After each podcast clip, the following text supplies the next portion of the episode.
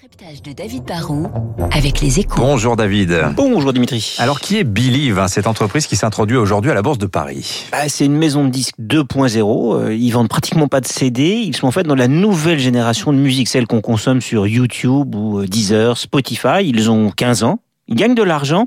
Ça fait presque 500 millions de chiffres d'affaires euh, l'an dernier.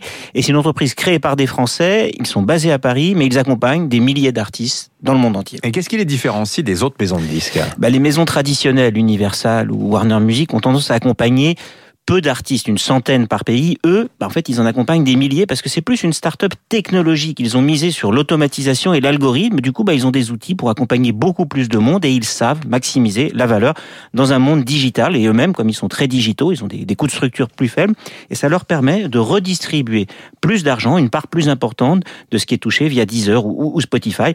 Et leur force, bah, c'est qu'ils sont sur le segment le plus porteur de la musique. Ils ont à la fois quelques stars comme Jules, le rappeur, mais aussi des milliers d'artistes de niche. Alors cette introduction en bourse, c'est vraiment un événement, mais pourquoi? Bah, c'est un événement pour Paris parce que déjà, c'est la première des startups françaises prometteuses comme OVH, Doctolib ou Blablacar qui va s'introduire en bourse. Ensuite, ils font le pari de s'introduire à Paris, justement, ce qui est quand même pas mal. C'est un vote en faveur de notre place de marché. Enfin, ils vont quand même être valorisés autour de 2 milliards d'euros. Ah oui, c'est plus, que- c'est plus que TF1. hein. Ah oui, quand même. C'est donc, mais ouais, c'est donc un petit événement et c'est un événement positif et dynamique. Ça montre que notre capitalisme peut se réinventer et ça prouve que tous les groupes digitaux ne seront pas forcément chinois ou américains. Eh oui, il faut y croire, c'est pour ça que ça s'appelle Believe. Merci David Barrault.